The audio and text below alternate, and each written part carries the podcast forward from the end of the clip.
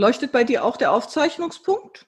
Bei mir läuft der auf, der leuchtet, da leuchtet der Aufzeichnungspunkt. Jawohl. Da, okay. links, links oben. Dann lass uns starten.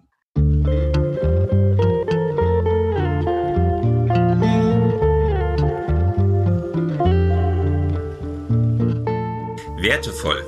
Der Podcast mit wertvollem Allerlei für Herz und Ohr. Von M und M.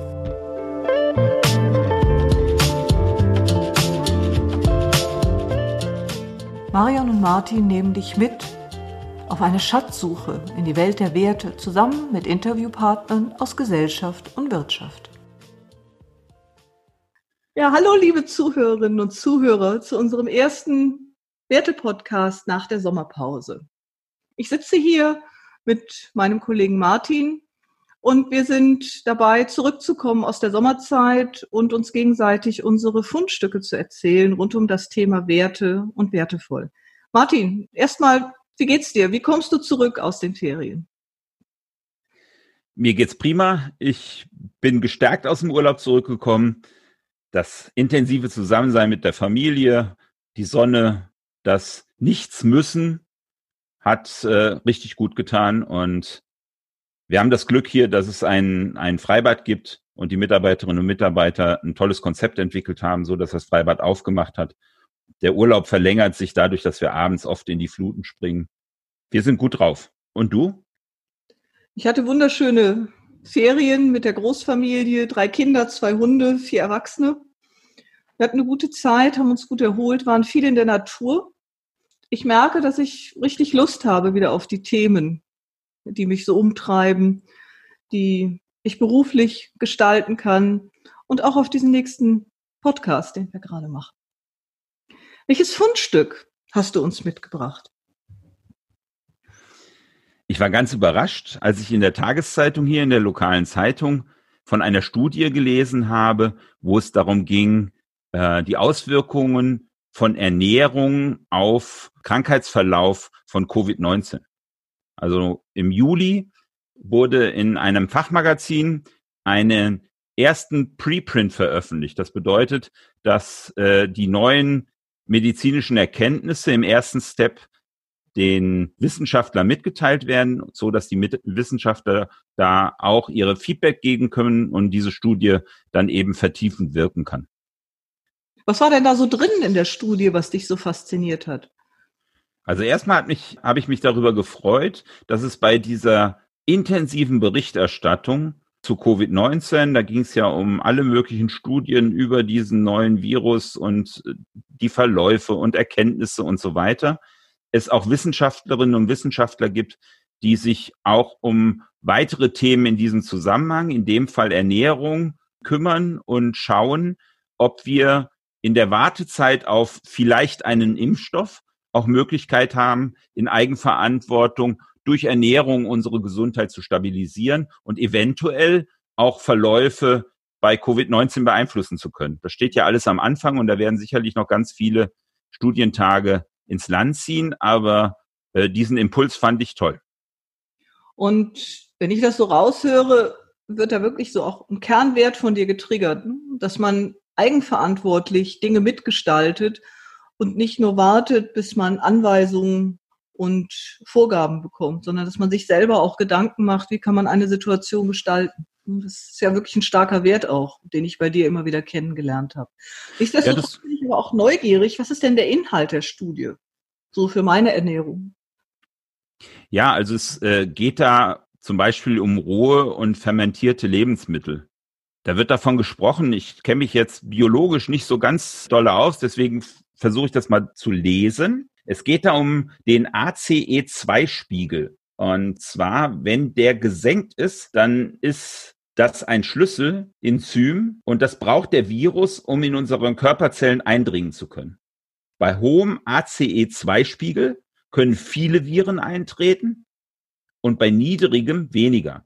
Dieses ACE2 befindet sich auf unseren Schleimhäuten, also auch in der Lunge. Die Wissenschaftler gehen davon aus, dass fermentierte Lebensmittel wie zum Beispiel Sauerkraut, Kimchi und Co. als natürliche Virusblocker wirken können. Und das fand ich total spannend, als ich das gesehen habe. Also das heißt, ich kann grundsätzlich mein Immunsystem stärken und kann auch eine, bei einer möglichen Infektion die Viruszahl runterhalten, indem ich diese fermentierten Lebensmittel wie Kimchi, Sauerkraut oder Quass, Kanne Brottrunk, solche Sachen zu mir nehme. Finde ich cool. Ob ich die damit ähm, klein halten kann, das weiß ich nicht. Aber ich kann zumindest die Verläufe beeinflussen. Das scheint schon mal sichtbar zu werden. Ich bin dann ins Netz und habe mal recherchiert, ob es da auch in Deutschland weitere Studien dazu gibt. Leider berichten die Medien, Print oder Fernsehen eher weniger darüber. Ich habe da einen Studienstart der Universitätsklinik Schleswig-Holstein gefunden. Die haben eine bundesweite Ernährungsstudie zur Verbesserung des Verlaufs von Covid-19 gestartet. Erste Erkenntnisse konnte ich da nicht finden.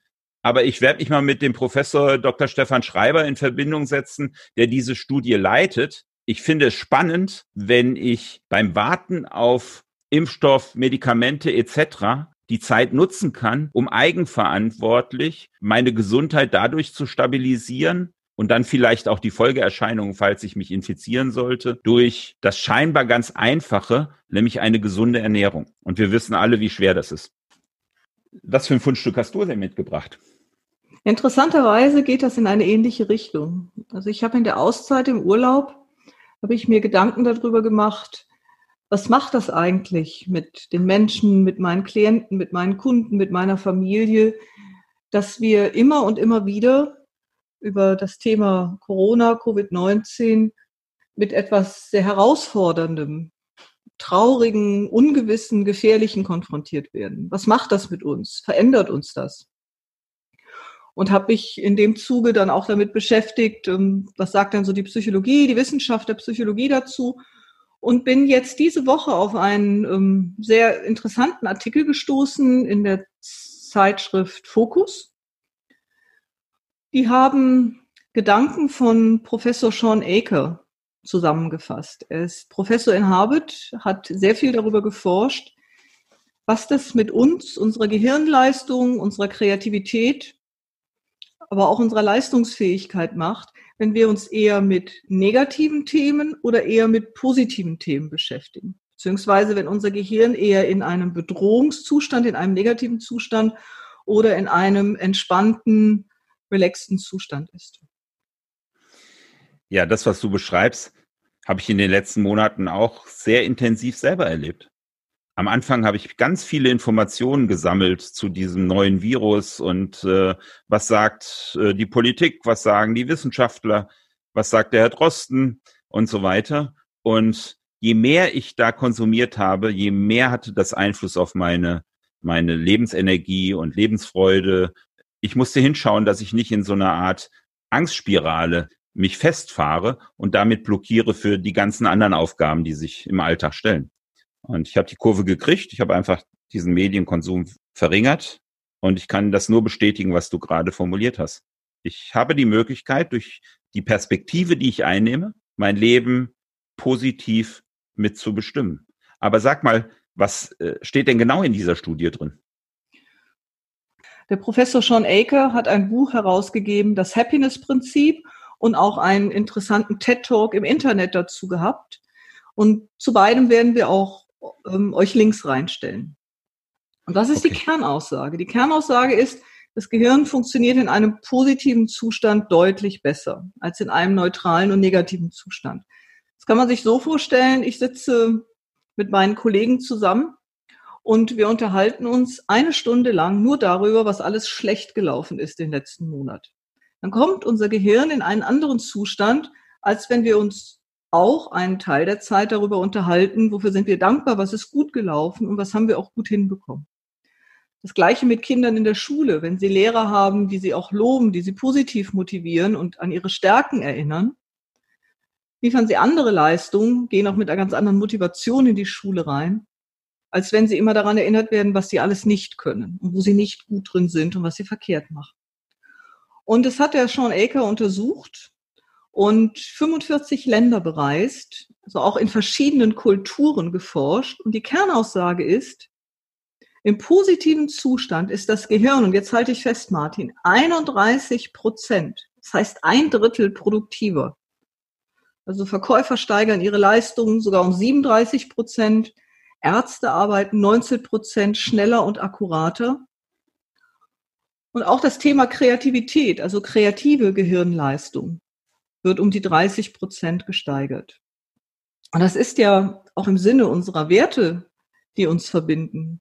Der Wert Eigenverantwortung, der Wert Co-Kreativität, der Wert miteinander gestalten. Das ist ja eine ganz wichtige Information.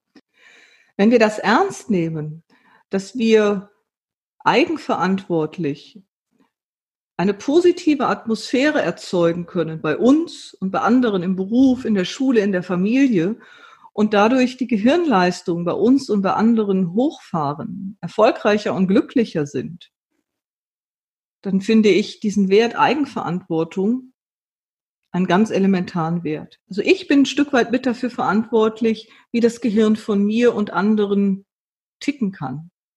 Meinst du, wir sollten lieber diese ganzen negativen News verdrängen oder abschalten, damit mehr Raum für positive News bleiben? Sollten die Medien aufhören, diese ganzen Negativ-News und man hat ja den Eindruck, die verkaufen sich besser über Negativ-News als über Positiv-News. Sollte man das in der Gesellschaft steuern? Also steuern ist ja immer schwierig. Sondern in dem Moment, wo ich ein Bewusstsein dafür habe, dass über das, was ich spreche, was ich schreibe, was ich von mir gebe, ich Produktivität und Kreativität bei Menschen beeinflusse, sollte ich einfach gemäß dieses Bewusstseins handeln. Also wenn ich zum Beispiel als Teamchef negative Quartalszahlen zu berichten habe, muss ich das natürlich tun, weil es ist Realität. Dann sollte ich aber gleichzeitig auch darauf achten, dass ich in der gleichen Teamsitzung mit den Menschen darüber rede, was ist uns auch gut gelungen im letzten Monat? Wo sind wir auf einem guten Weg? Was haben wir verbessert? Das ist ein prima Ansatz. Ja, weil ich glaube, dass die Ausgewogenheit fehlt.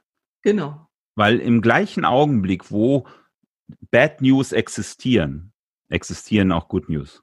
Ich glaube, wenn wir einfach dahin kommen, dass es eine Ausgewogenheit gibt über die Wahrnehmung von Dingen, die nicht gut laufen und der Wahrnehmung von Dingen, die gut laufen und die Mut machen und die einen motivieren, daran weiterzuarbeiten, dann haben wir schon viel erreicht.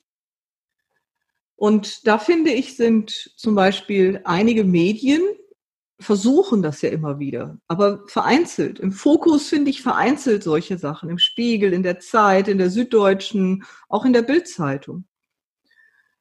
Bei Politikern finde ich vereinzelt solche Sachen. Ich war letztens auch im Instagram-Account eines Politikers, der hat ganz toll beschrieben, wie gut das THW zurzeit während der Covid-Zeit arbeitet und wie sie es geschafft haben, ihre Leistungsfähigkeit aufrechtzuerhalten, trotz der Herausforderung. So diese positiven Nachrichten, was uns alles gelingt, auch gerade in dieser schwierigen Zeit, das kann wirklich mehr in den Vordergrund. Und die Ausgewogenheit, da bin ich ganz bei dir, ist vielleicht auch ein Wert an sich, Ausgewogenheit. Balance, Balance zwischen Good News and Bad News. Also ich gebe die Hoffnung nicht auf, aber ich glaube, dass sich mehr Menschen dazu ihre Wünsche äußern müssten, bei Politikern, bei Medien. Also ich glaube, dass es einfach uns nicht weiterbringt, wenn immer wieder die Mehr von Lügenpresse skandiert wird, sondern dass es uns weiterbringt, wenn wir an die Presse gehen und uns wünschen, wovon wollen wir denn gerne mehr hören? Und wo fehlt uns Transparenz und so weiter, anstatt pauschal zu sagen, wir haben gar keine wahrhaftige Presse mehr, weil das stimmt nicht. Wir haben wahrhaftige Presse und wir haben Menschen, die einen tollen Job machen und die müssen gestärkt werden. Leider ist es so, da muss man sich an die eigene Nase packen. Die Medien verdienen mehr Geld anscheinend, weil sie mehr Aufmerksamkeit bekommen durch Bad News. Wenn wir das, ja, das ist ja auch inzwischen, ähm, das ist ja auch mehrfach in der Medienwissenschaft untersucht worden, dass sie mehr spontane Aufmerksamkeit bekommen und dadurch größere Verkaufszahlen. Genau. Und was sagt das über uns und unsere Gesellschaft? Genau. Jo. Und da sind wir wieder bei der Eigenverantwortung, selber zu gucken, dass man auch die Medien fördert, und auch die Literatur liest oder sich YouTube-Videos anguckt, die auch positive Nachrichten verbreiten, konstruktive, wo Dinge gelingen, wo ich Tipps bekomme, die mich weiterbringen und nicht nur die mich, mich ärgern und aufregen lassen oder mich ängstlich machen. Da ist wieder unsere Eigenverantwortung gefragt. Ja, vielleicht ähm, kommen wir selber auch dahin, dass wir eine Rubrik äh, schaffen, eine neue in Zukunft, wo wir ganz gezielt die Good News des Monats, die uns aufgefallen ist, ja. ähm, verkünden oder so. Oder auch Menschen, die Good News verbreiten, mal als Gesprächspartner in unseren Podcast einladen. Finde ich eine coole Idee. Das sollten wir machen. Das finde ich klasse. Es würde mir gefallen setzen wir gleich selber die Erkenntnisse um, über die wir hier gerade reden. Sehr schön. Ja, genau. Wir hatten das, einen spannenden Interviewpartner. Das ist eine Good News, dass das Gespräch des letzten Monats beziehungsweise der letzten Ausgabe von Wertevoll weitergeführt wird. Also es war nicht einmal Bodo Jansen, weil Bodo Jansen so viel zu erzählen hat und so viel Inspirierendes zu erzählen hat, gibt es einen zweiten Teil, nämlich jetzt. Hallo Bodo. Hallo, moin, moin. Ich würde gerne den Punkt nochmal aufgreifen, den du eben ganz kurz gestriffen hast. Welche Kraft eure Werte euch gegeben haben in den bewegten Zeiten der letzten Monate. Wie war es bei dir im Unternehmen? Welche Auswirkungen hatten die Werte als Kraft und Sicherheit auf eurem Weg? Ich glaube, dass die Werte einer von, von mehreren Mosaikstein waren, die wichtig waren, um ein Bild zu schaffen, das den Mitarbeitern eine gute Perspektive gibt. Aber letztendlich ging es noch viel weiter. Es ging um die Würde des Einzelnen und wir haben die Erfahrung gemacht, dass die Menschen, die sich in den letzten zehn Jahren die Möglichkeit genutzt haben, sich in Verbindung mit unserer Plattform, unserem Unternehmen, unserer Wertegemeinschaft dort sich ihrer selbst bewusster zu werden, was denn für sie wesentlich ist, was denn das ist, was für sie wirklich zählt und äh, dass das nicht etwas ist, was man ihnen unbedingt nehmen kann. Diese Menschen waren auch wesentlich gelassener. Also ich habe die Menschen ängstlich erlebt, denen, die das Gefühl hatten, dass ihnen viel genommen werden kann und die glaubten, dass das, was ihnen genommen wird, dazu führt, dass sie unglücklich sind. Und wir haben Menschen, die, die waren größtenteils sehr gelassen. Und ich glaube, ganz entscheidend war, war dort die, die Information, und zwar nicht äh, durch die schwarze oder durch die rote-rosa Brille, sondern die Dinge zu benennen, wie sie sind. Und da komme ich wieder zum Begriff Gegenwärtigkeit, Achtsamkeit auf unserem, in unserem Wertebau, dass wir uns davor bewahrt haben, in die Hypothesen äh, der Presse zu verlieren, also uns nicht in der Zukunft verloren haben, auch nicht in der Vergangenheit, sondern dass wir ganz klar gesagt haben, Achtsamkeit ist unser Weg und wenn Achtsamkeit unser Weg ist, dann beschäftigen wir uns weniger mit dem, was morgen sein könnte und auch noch nicht dem, was war, sondern mit dem, was ist. Und dort hat uns dann wieder geholfen, dass wir die Logotherapie von Viktor Frankl ja bei uns als Führungskompetenz entwickelt haben. Und dort ganz unmissverständlich ist, es kommt nicht auf die Bedingungen an, denen wir ausgesetzt sind, sondern darauf, was wir aus ihnen machen. Ja, also äh, war das schon die Grundlage dafür, den Mitarbeitern erstmal ganz klar zu sagen, hey, ich habe keine Ahnung, was gerade passiert. Und ich erinnere mich an ein Bild, was ich in der ersten Information, das war 24 Stunden, nachdem ich die Information bekommen habe, äh, dass wir die Hotels schließen müssen, habe ich den Mitarbeitern das Bild vom Bunker gegeben und Krieg. Ich habe ihnen gesagt, ich habe keine Ahnung, was passiert. Macron spricht von Krieg, Merkel spricht von Krieg, also befinden wir uns im Krieg und wir verschanzen uns jetzt in unsere Bunker und äh, dann warten wir, was passiert. Und wenn wir wieder rauskommen, bauen wir aus dem wieder etwas auf, was dann noch übrig geblieben ist. Das ist dieses Bild, was ich vermittelt habe. Das heißt, die Mitarbeiter wussten, dass ich keine Ahnung habe, was passiert, äh, aber sie wussten, äh, dass wir, egal was passiert, aus dem, was bleibt, etwas machen. Und äh, das ist eigentlich, das, genau, das ist eigentlich die Kernaussage. Das zweite war, äh, diese Beteiligung, diese Partizipation direkt ähm, am ersten Tag, die Beteiligung äh, der Mitarbeiter, indem ich erstmal Fragen gestellt habe und es wurde nichts kommentiert, sondern jeder hat erstmal formuliert, wie sich die Situation für ihn darstellt, wie er versucht, mit dieser Situation umzugehen.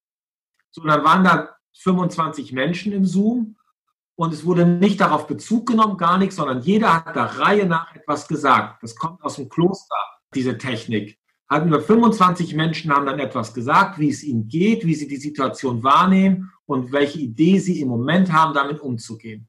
Dann haben wir eine Minute Schweigen gemacht. Dann haben alle alles gehört und dann konnten sie nochmal reingehen und jeder konnte für sich genau das mitnehmen, auch von dem, was die anderen gesagt haben, um gut mit dieser Situation umzugehen. Und so auch ich als Moderator dieser gesamten Situation habe einen Blick bekommen und konnte für mich meine ersten Erkenntnisse gewinnen und abwägen, was ist denn jetzt mein Beitrag am Ganzen. Aber jeder andere hat für sich seinen Beitrag schon ganz klar eruiert. Das ist ja wirklich so eine kollektive Intelligenz, die dann auch entstanden ist in dem Moment. So ein Feld, was sich ja getragen hat für lange Zeit. Das, das ist tatsächlich so. Also die Gelassenheit, die ich sowohl bei mir wie auch bei vielen anderen erlebt habe, war in der Gewissheit, dass jeder, der jetzt sich hier beteiligt, einen wichtigen Beitrag leistet und es genau auf ihn ankommt. Ja, ein ganz starker Wert, den ihr habt, den ich auch teile, ist Vertrauen. Ich glaube, in dem Moment, wo Vertrauen da ist, so wie du es geschildert hast, Vertrauen untereinander, hat Angst auch nicht mehr so viel Platz. Und dann bleibt die Energie an dem Punkt, dass man sagt, ich schaue, was jetzt passiert. Und äh, ihr habt es ja auch da bei Achtsamkeit geschrieben, wir leben den Moment und gestalten die Zukunft. Was mich gerade beeindruckt, ist quasi, wie das, was ihr vorher gebaut habt, sich in so einer Krisensituation in der Praxis wirklich auch bewährt ja. hat. Also so etwas bewährt sich ja immer in besonderen Momenten, nicht wenn es sich sowieso leicht anfühlt, sondern wenn es droht, sich schwer anzufühlen und daraus auch wieder eine Leichtigkeit und eine Entwicklungskraft zu machen. Das hat mich gerade beim Zuhören schon beeindruckt. Das fand ich interessant. Ja, die Bereitschaft, Verantwortung zu übernehmen, kann ich nicht verordnen. Das muss ich über einen längeren Zeitraum erfahren, dass das geht. Und das ist ja einer der wesentlichen Teile, äh, Bestandteile auch auf, auf unserem Weg, ist, äh, dass äh, also Verantwortung bedeutet für uns, dass jeder Antworten findet auf die Fragen, die ihm das Leben in diesem Moment stellt. So, es kommt diese Krise dahergerauscht und jetzt äh, kommt die Frage als nächstes, die Hotels machen zu. Okay, da kann jeder aus seiner Perspektive betrachten, welche Frage stellt mir gerade das Leben in dieser Situation. Die Frage, die sich daraus ergibt, ist relativ einfach. Ne? Das Leben fragt mich in dem Moment, was kannst du in diesem Moment als Sinnvollstes tun? Und dann schaue ich bei den Bedingungen, die es bestehen. Es gibt viele davon, die kann ich nicht ändern. Manche nennen das Schicksal. Ja, aber äh, egal wie wie das Schicksal es auch mit mir meint. Es gibt immer die Möglichkeit, es gibt immer Möglichkeiten, zwischen denen ich wählen kann, etwas zu tun. Und meine Antwort besteht dann darin, die Möglichkeit zu finden, die mir aktuell am sinnvollsten erscheint und aus dieser Möglichkeit Wirklichkeit zu machen. Das ist das, worum es geht. Aus Möglichkeit mache ich Wirklichkeit. Das ist meine Verantwortung. Also ich finde die Fragestellung total spannend. Ich hatte die ähm, beim Online-Coaching während der Krise auch so gestellt. Ich finde es spannend, dass du auch in diese Richtung denkst. Stell dir vor, du bist geboren worden, genau für diese Situation. Und alles läuft darauf zu in deinem Leben, dass du für diese Situation geboren bist. Was ist die Kraft, die du da erlebst und einbringen kannst? Und das, das hat was. Das hat was, so zu denken. Also ich weiß nicht, ob ich immer in jeder Situation so denken könnte, aber ich finde es spannend und jetzt zu hören, dass du ein ganzes Unternehmen darauf ausrichtest, diese Kraft zu finden, die jetzige Lebenssituation zu gestalten und nebenher noch die Unternehmenssituation. Ja, das ist ja letztendlich, geht es um Bewusstsein. Es geht darum. Äh, das Leben zu wahrzunehmen und jeden Moment, also den Moment, dem Impuls, der geschieht, und äh, der Aktion, die ich tätige, ganz klar zu sehen. Was ist das, worauf es jetzt ankommt? Und das kann ich trainieren. Zum Beispiel durch, äh, wenn ich an den Wert Achtsamkeit wieder gehe, über, über Meditation. Es geht ja immer wieder darum, sich in die Fähigkeit zu versetzen, auch aus dieser Metaebene, also die, die Lufthoheit zu übernehmen. Lufthoheit. sag ich. Also eine gewisse Form der Lufthoheit. Ne? Also ich betrachte das mal in mich und alles, was geschieht, mal von oben äh, und äh, schaue mir das an und überlege aus dieser Metaebene heraus, okay, was ist jetzt sinnvoll zu tun? Gibt es eigentlich irgendetwas, was jetzt aus dieser Zeit wertvolles Neues entstanden ist, von dem du erzählen kannst? Bei dir? Ja, ganz sehr, sehr, sehr viel. Also persönlich äh, die Erkenntnis, dass ich auf dem Weg meiner Entwicklung noch ganz am Anfang stehe. Das ist erstmal ganz Wunderbares. Das macht mich demütig und damit auch wieder offen, äh, offen näher noch für äh, die Weiterentwicklung. Äh, dann auch zu erkennen, worauf es wirklich, wirklich ankommt, was wirklich zählt. Ich war jetzt zwölf Wochen lang nicht auf Geschäftsreise. Ähm, ich war zu Hause, ich durfte im eigenen Bett schlafen, zu Hause äh, jeden Tag Mittag essen. Ich habe mit den Kindern gespielt und durfte nicht nur theoretisch das äh, für mir, mir erklären, sondern ganz praktisch erleben und erfahren, was das macht, welche Bedeutung das hat für die Familie, für mich. Und äh, daraus sind allein schon Entscheidungen entstanden, äh, dass ich äh, keinen Firmenwagen mehr habe, dass ich äh, kaum noch Geschäftsreisen mache, dass ich das Medium Zoom nutze, dass ich also viel mehr die Zeit einfach klüger nutze im Sinne der Dinge, die mir wirklich wichtig sind. Dann durfte ich erkennen, wofür diese so eine Krise wirklich gut ist auch. Also sich neben der Familie auch auf das zu fokussieren, was wirklich sehr, sehr wertvoll ist. Dann im Unternehmen erfahren zu dürfen, wofür das alles gut war, äh, worauf wir uns in den letzten zehn Jahren vorbereitet haben. Das ist ja das, was auch gerade gesagt worden ist. Das genau das, was die letzten zehn Jahre gemacht haben, war genau für die letzten zwölf Wochen gut.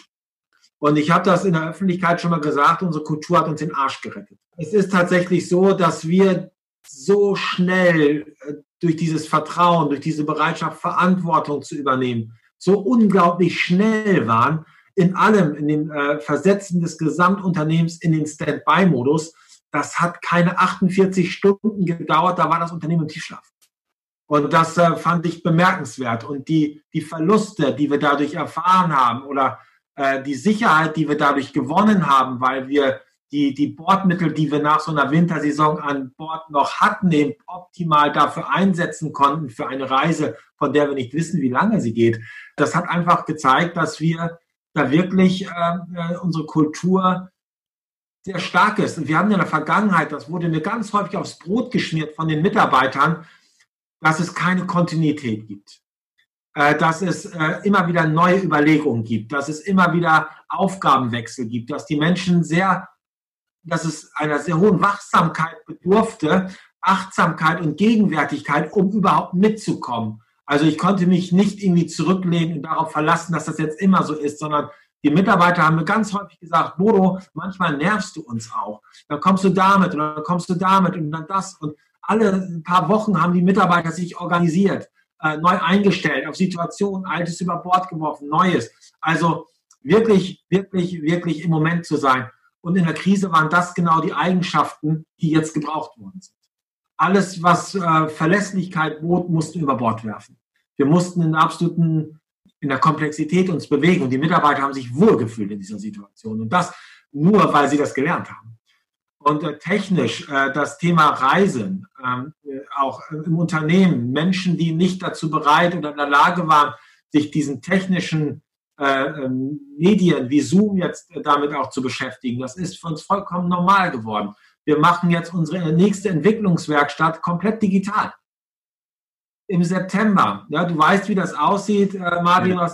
du hast es gesehen und die nächste Entwicklungswerkstatt wird im September vorgezogen wird ein, äh, ein Webinar werden über Zoom organisiert mit einzelnen Räumen, wo wir uns die Frage stellen, wofür war die Krise gut? Was haben wir gelernt und was können wir für die Zukunft verwenden? Äh, also das wäre vorher nicht möglich gewesen. Also das war Entwicklung in Turbogeschwindigkeit. Die letzten zwölf Wochen haben wir uns stärker entwickelt als in den fünf Jahren zuvor. Sehr spannend. Sehr spannend. Bei den Menschen, die ich da erleben durfte, habe ich keinen Zweifel. Die Kreativität wird auch in Zoom entstehen und eingebracht werden und ihr werdet ein anderes Feld haben, wie bei dem Live-Event. Gespannt, von welchen was, Ergebnissen du berichten wirst. Was auch noch spannend ist, ja, äh, was auch hochspannend ist, diese Krise äh, oder das, das Bestehen innerhalb dieser, dieser Krise war natürlich nicht nur abhängig von den Menschen, die ganz viel tun sondern auch von den Menschen, die nichts tun. Und etwas auszuhalten ist manchmal etwas viel schwieriger, als etwas zu erreichen. Und äh, die Menschen waren dazu in der Lage, etwas auszuhalten. Sie waren dazu in der Lage, nichts zu tun und zugleich das Gefühl zu sich, für sich auch zu entwickeln, nicht überflüssig zu sein, sondern gebraucht zu werden in genau dieser Form. Und das hat etwas mit der Entscheidung im Kopf zu tun. Die Situation ist die gleiche, ob ich auf Kurzarbeit null bin und zu Hause sitze, äh, kann ich, für, äh, kann ich das für mich, kann ich sagen, ich bin überflüssig, die brauchen mich nicht. Oder ich kann sagen, in dem Moment, wo ich jetzt hier zu Hause sitze, sichere ich den Fortbestand des Unternehmens. Und es braucht Menschen wie mich, die dazu in der Lage sind, das auszuhalten, jetzt keinen Beitrag leisten zu können. In der aktiven Form. Wie Lukas Podolski bei der WM 2014. Was hat er gemacht? Ja, der ist ja nicht, ein, also der ist ja, glaube ich, gar nicht eingesetzt worden. Der war so das Teammaskottchen. Der hat im Hintergrund Feld gehalten, gute Laune gemacht, Menschen gestärkt und hat es ausgehalten, nicht spielen zu dürfen. Und das hat eine Kraft entwickelt. Und das haben alle gesagt, dass das eine ja. Kraft entwickelt hat. Marion. Ja. Du Fußballexpertin. Ja. Ich bin echt mal gespannt, was deine Mitarbeiter da zum, deine Mitarbeiterinnen da zum Ausdruck bringen. Also ich glaube, dass da eine ganze Menge an Erkenntnissen zusammengetragen werden. Ich finde das toll, dass ihr dieses Thema geplant habt. Ja, ich freue mich da auch wahnsinnig drauf. Bodo, herzlichen Dank. Das war sehr kurzweilig, sehr informativ. Ich bedanke mich, ich fühle mich total bereichert, also auch geistig bereichert durch das, was du erzählt hast in manchen Dingen gestärkt, in manchen Dingen aber auch wirklich nochmal mit neuen Perspektiven versorgt, auch als Mensch. Ja, und danke auch für die Zeit, die wir miteinander hier verbringen durften. Von Herzen gerne, sehr gerne. Vielen Dank. Sehr inspirierend, Bodo Jansen zuzuhören. Und ich finde es auch beeindruckend, wie er versucht, im Sinne dieser positiven Psychologie auch eine gute Atmosphäre in der Firma zu erzeugen, dass die Leute Lust haben, ihr Gehirn einzuschalten dass die Mitarbeiter Lust haben, mitzugestalten. Es ist, es ist einfach gut, wie er das macht. Was ich denke nicht, dass ihm das wie uns allen immer perfekt gelingt, aber es ist auch gar nicht sein Anspruch. Sondern sein stimmt. Anspruch ist es ja, dass die Menschen etwas mitgestalten, nämlich Obstalsboom mitgestalten. Und bei den vielen inspirierenden Sätzen ist mir ein Satz im Gedächtnis geblieben. Okay. Die Kultur hat uns den Arsch gerettet ich finde, klarer kann man das gar nicht ausdrücken. Wir können den Menschen Mut machen, sich mit ihren eigenen Werten und mit ihrer eigenen Kultur zu beschäftigen, weil sie da was ganz Starkes entwickeln können für ihren persönlichen Weg. Und das ist dann stabil, egal was drumherum passiert, ob die Zeiten gut oder schlecht sind. Werte sind was Stabiles, was uns trägt. Das erlebe ich ja. immer wieder. Martin, was hast du denn noch für ein Medienfundstück hier für uns? Ja, das passt super zu unserem Gespräch am Anfang mit den Fundstücken. Und zwar sind mir Journalistinnen und Journalisten begegnet, die gemeinsam Perspektive Daily auf den Weg gebracht haben. Das ist hauptberuflicher Journalismus, der zukunftsorientiert sein will, verständlich und werbefrei. Sie sehen Ihre Aufgabe darin und nennen das auch konstruktiven Journalismus, nicht nur Probleme erklären, sondern auch positive Entwicklungen und Möglichkeiten darstellen. Sie sagen, wir lösen Probleme besser, wenn wir umfassend informiert und positiv gestimmt sind. Das passt zu deinem Fundstück. Passt perfekt, ne? Das funktioniert eben nicht nur in den Medien. Und Texte, die verschiedene Lösungen diskutiert werden, führen zu mehr Interesse und führen zu positiven Emotionen. Und ich glaube, daran fehlt es doch oft, dass wir aus der Komfortzone raustreten und Lust haben zu handeln. Auf der Webseite von Perspektive Daily hat sich das Team auch mit eigenen Werten und der eigenen Kultur, dem eigenen Verständnis als hauptberufliche Journalistinnen und Journalisten beschäftigt. Sie formulieren ihr Ziel, dass sie mit den Leserinnen und Lesern eine Gemeinschaft aufbauen wollen, die konstruktiv diskutiert, statt Schuldige sucht. Das finde ich einen Ansatz, der schon was Besonderes ist. Sie veröffentlichen online jeden Tag von Montags bis Freitags einen Artikel, der hintergründig ist, verlinkt ist, etc. pp. Und ihr Motto dazu ist Neues statt News. Das heißt, man liest nicht das Gleiche, was man schon in den Nachrichten gehört hat und was man vielleicht schon in Printmedien gelesen hat, sondern man liest Vertiefungen.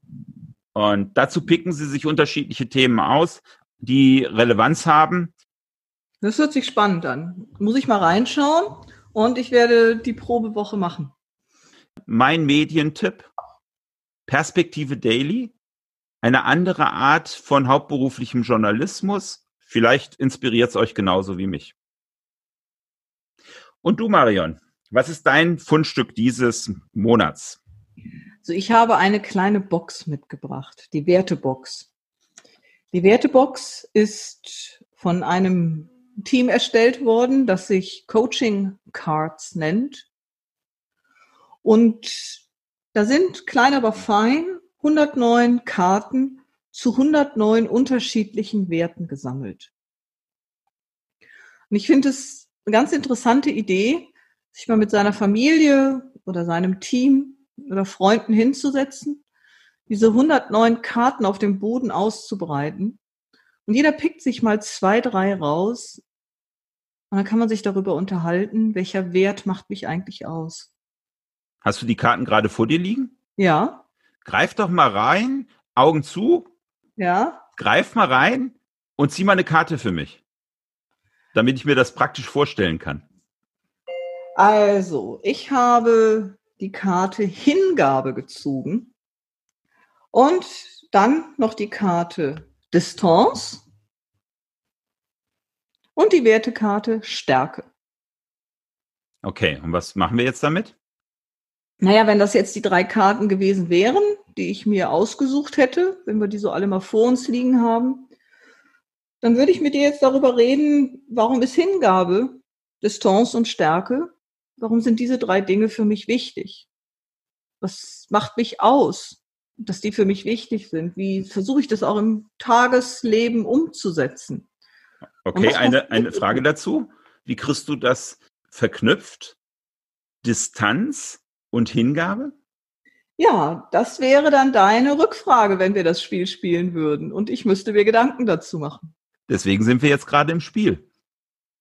Also Hingabe ist für mich ein Wert, also mich an das, was ich tue, hinzugeben. Also nicht drei Sachen gleichzeitig zu machen, sondern wirklich das, was ich tue, hingebungsvoll zu machen. Also wenn ich mit meinem Kind spiele, mich wirklich darauf zu konzentrieren. Das hat auch was mit Wertschätzung dem Kind gegenüber zu tun, aber auch mir gegenüber, dass ich mir Zeit nehmen kann für etwas. Oder was wir beide jetzt machen. Wenn wir den Podcast machen, machen wir den Podcast. Dann haben wir die Telefone ausgestellt, dann gehen wir da vorbereitet rein. Dann geben wir uns hin an das, was wir gerade tun. Ja, und gehen in Distanz zu all dem, was uns ablenkt. Distanz, genau. Und gehe in Distanz zu allem, was dich ablenkt. Danke für die Eselsbrücke. Cool. Ja. Das muss ich unbedingt mal ausprobieren. Ja, kauf dir die Wertebox bei den Coaching Cards. Viel Spaß ja, dabei. Prima. Setzt du mir den Link in die Show Notes? Mach ich. Liebe Zuhörerinnen und Zuhörer, es hat mir Spaß gemacht, Fundstücke mit Martin auszutauschen. Ich habe Inspiration mitgenommen. Ich hoffe, Sie, ihr habt auch Inspiration rund um das Thema Werte und wertevoll mitgenommen. Vielen Dank für die Hingabe ans Zuhören. Ja, und ich möchte den Ball nochmal aufgreifen, den du gespielt hast, Marion, mit den positiven Gedanken und was das Gutes für einen selber bewirkt. Und euch bitten, doch mal zu schauen, wo begegnen euch positive Nachrichten, positive Geschichten, positive Menschen, die euch inspirieren. Schreibt uns und vielleicht können wir die ein oder andere Geschichte hier in unserem Podcast für andere sichtbar machen. Danke, Marion, für die gemeinsame Zeit. Ja, tschüss, bis bald. Tschüss.